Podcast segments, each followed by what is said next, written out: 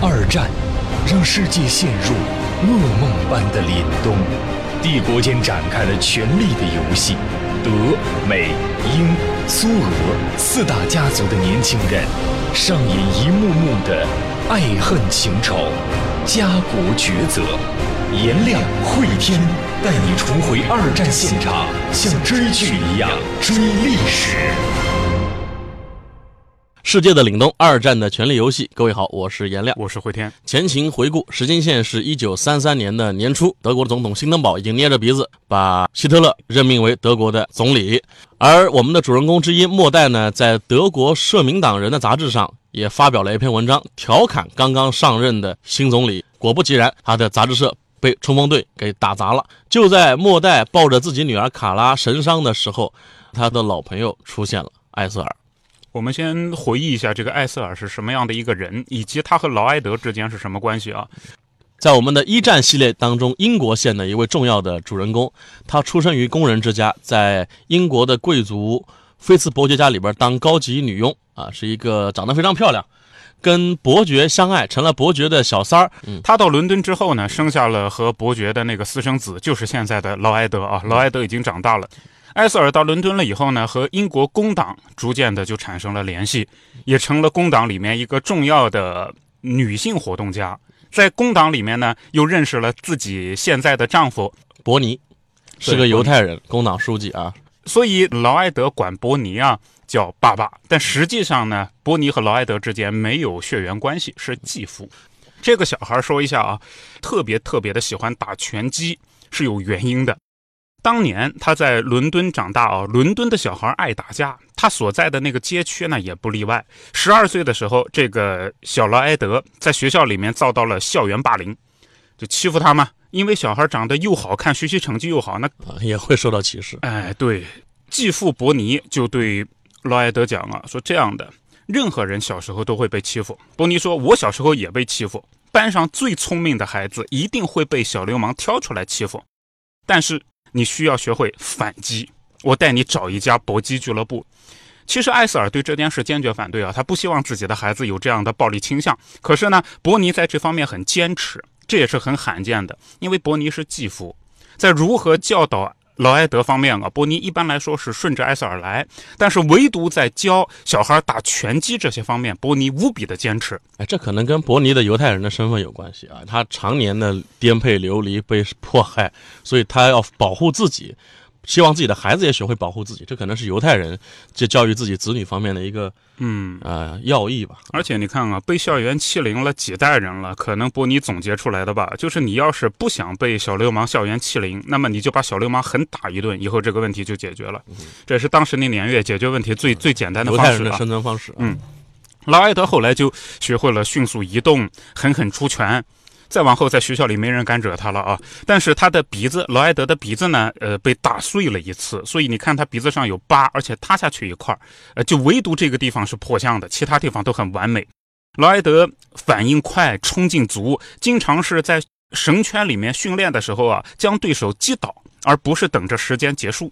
劳埃德后来没有选择转入职业拳坛，反而呢选择进入了剑桥大学，这让俱乐部的教练非常的失望。那好，我们这边就看一下劳埃德几个名词啊：第一，学霸；第二，战神；第三，帅；第四，那就是他妈妈还很有势力啊！就我妈妈是埃塞尔。那那么我们现在就像拍电影一样啊，刚才闪回回去，现在再闪一下又回来了，镜头再对准一九三三年的柏林，对准劳埃德了啊。练完拳以后，进了一间工人们经常聚会的酒吧，坐在吧台前，开始给爸爸波尼写信，把自己看到的冲锋队员的状况告诉了爸爸。劳埃德被今天早晨看到的冲突吓得不轻啊！就他平时呢和小流氓是经常打架，冲锋队尽管也是流氓，但这种流氓和一般的小流氓是不一样的。当街的打砸抢烧和学校里面的校园欺凌也是不一样的，所以小劳埃德确实被吓得不轻。按说呢，政治是他日常生活当中的一部分。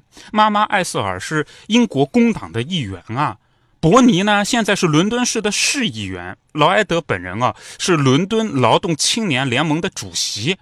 所以这家里面和政治是一直沾边的。问题是在劳埃德眼里呢，政治应该是辩论、选举，劳埃德从来没有看过穿着制服的恶棍在警察的微笑下胡作非为。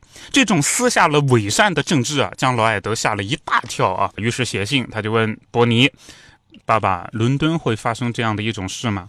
英国也曾经有一个人叫莫斯利。”这个人呢，下院议员啊，也曾经组建了英国的法西斯联盟，和这里真实人物啊，哎，英国的法西斯同盟的创立人，全称叫奥斯瓦尔德·莫斯利，是英国下议院的一个议员啊。然后罗埃德在信中写啊，当时我看到这帮人，他们在我们英国也喜欢穿着军装上蹿下跳，不过我们一开始都当这帮人是小丑。可是看看德国现在的情况，我们英国，我们伦敦会发生这种事吗？我非常想知道答案，爸爸。于是他把信寄了出去啊，这么说吧，穿着军装上蹿下跳，强调国家至上、军事优先和军国一体，这是军国主义一切形式的共通之处啊。我还蛮盼着伯尼到底怎么来回答这个问题，因为伯尼在我们这个作品当中啊，他是一个非常聪明的犹太人的形象。不过所幸他生活在英国，嗯，他对局势可能会有着更加明朗的判断。按理说，德国这么一个就出过这么多哲学家、思想家。大师的一个地方，怎么能够被纳粹的思想能够荼毒成这样？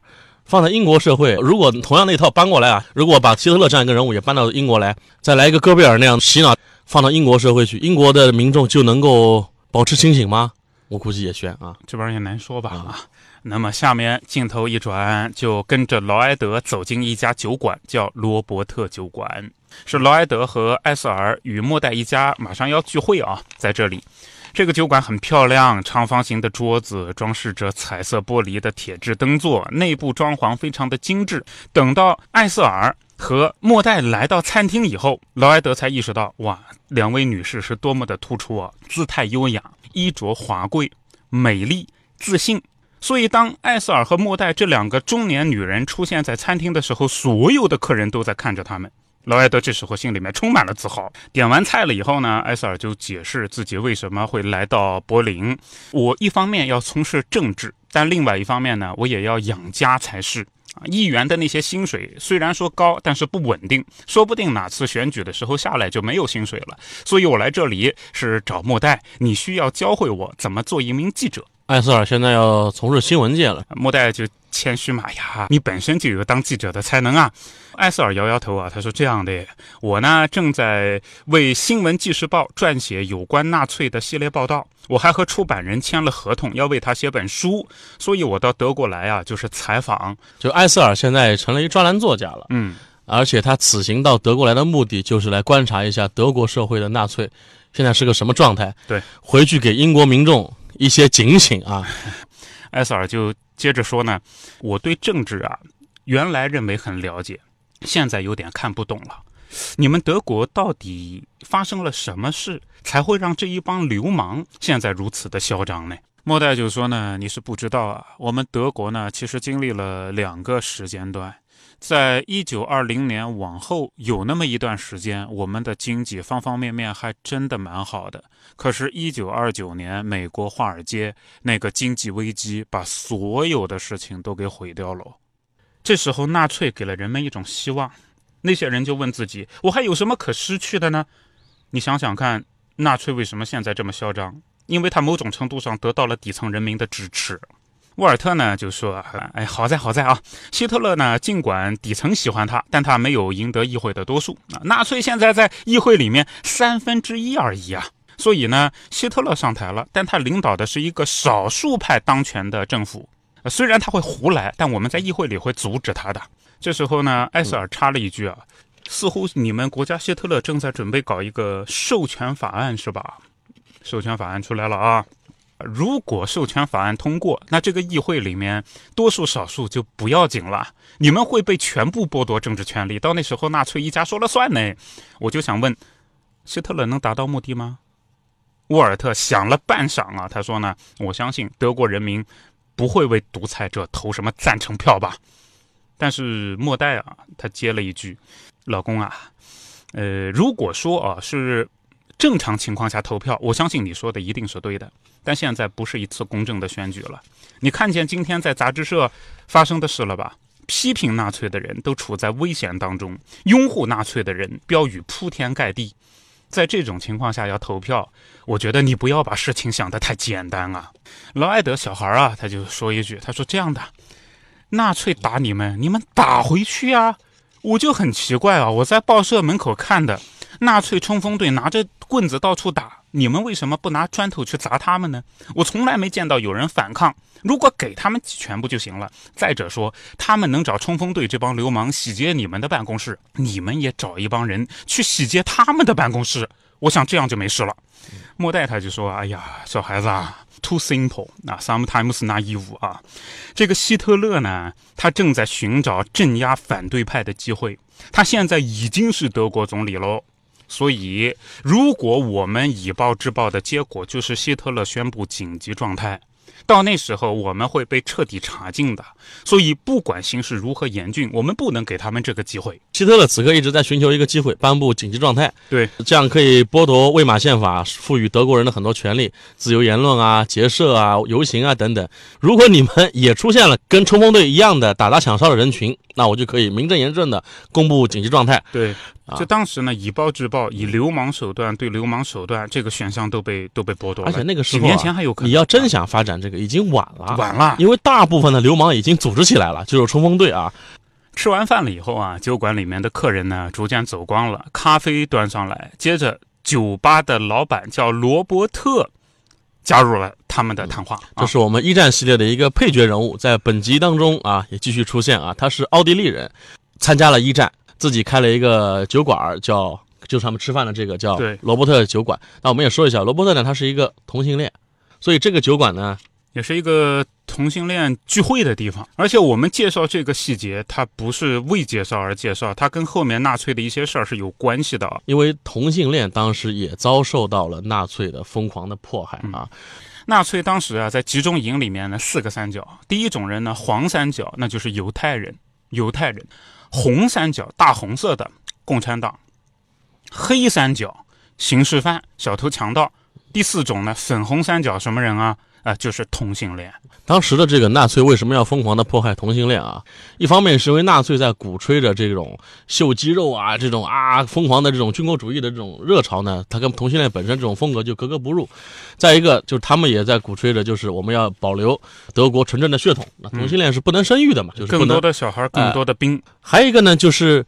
跟当时的一些具体人物有关啊，希特勒本人倒是没有有记载说他对同性恋反感。希特勒的左膀右臂之一，党卫军的头目希姆莱，这个人本身啊，受他自己从小的教育和宗教思想的影响，他对同性恋是疯狂的仇视，在当时德国境内的同性恋境遇也非常的惨。罗伯特加入谈话，过了一会儿呢，又招过来了自己的男朋友，就是主厨，叫。荣格啊，也是个小伙子啊，眉清目秀的小伙子啊。对，罗伯特和荣格怎么认识的呢？以前在俄国的战俘营做过一战的战俘，现在两个人都跑回国了嘛，住在酒馆楼上的公寓里面，两个人是同居的。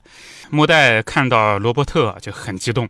你当初在我和我老公结婚的时候啊，你也是证婚人，很高兴在这里我们又见面了。这四个人啊，当年啊，莫代跟沃尔特偷偷结婚，艾斯尔跟罗伯特分别是证婚人。艾斯尔是莫代的闺蜜，罗伯特是沃尔特的堂兄。这么多年过去了，四个人又重聚了啊。是。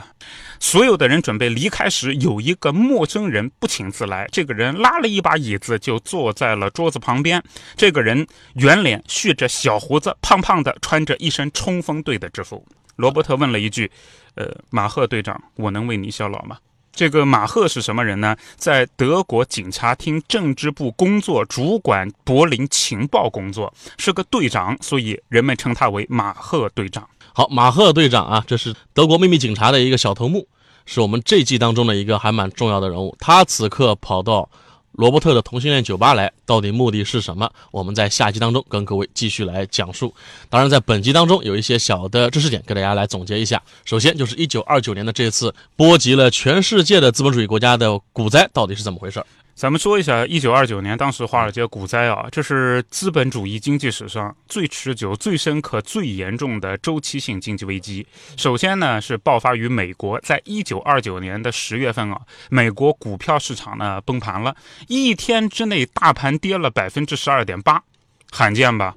像大盘属于超过跌停的状态吧，按我们的话讲啊，嗯大危机由此开始。由于股票崩盘，很多资金链就接着断了，银行倒闭，生产下降，资本家破产，工人失业。大危机接着呢，从美国蔓延到整个欧洲，除了苏联之外都受波及。为什么美国的危机影响到整个世界呢？那是因为一战以后，美国是整个欧洲的大金库。一战期间，美国人发战争财吗？英国、法国从美国这边买东西吗？那在一战以后，自然而然的美国就成为金融中心了呀。金融中心崩溃，那对于整个世界的影响就极其严重啊。英国、法国固然被冲击的比较厉害，最厉害的是德国。嗯，德国那时候经济刚刚复苏，这个威玛政府啊，相对来讲，共和制呢比较松散，做不到那么强有力的能够创造大量的内需出来，这也是给纳粹上台，所谓他的这个法西斯的政策呢，反而有了用武之地。对啊，修高速啊，当时德国修了这个当时全世界密度最大的高速啊，修机场啊，刺激消费啊，包括发展军工，让德国率先的走出了经济危机。但这些呢，前提条件啊，集中力量办大事，通过大基建的方式来带动整个国家的经济。这时候如果说存在反对党，你这事情做不了。你每一件这种大事都是有代价的，对不对？那你有反对党，你这种事就做不了。于是呢，我们就联系到第二个知识卡片啊，为什么要搞这个授权法案？一旦授权法案通过了以后，议会的所有的权力集中于执政党纳粹党。其他的党派呢，只能充当吉祥物。如果提出反对意见，还有可能被直接剥夺政治权利，以此就可以实现纳粹的一家独大。但有一个问题肯定就有吧，这对于其他党来说，相当于政治上的自杀。按理说是不会投票通过的，这不等于自己给自己下一套吗？当时的社民党也好，共产党也好，中央党也好，怎么可能会通过这样一个法案，自己把自己给框死了呢？我们后面会讲到，希特勒到底通过什么样的手段，居然把这样一个授权法案给通过了。下集当中跟各位详细来讲述。在节目的最后，告诉大家一个好消息：与我们主播老师天亮 CP 的两天一夜活动现在开始报名啦！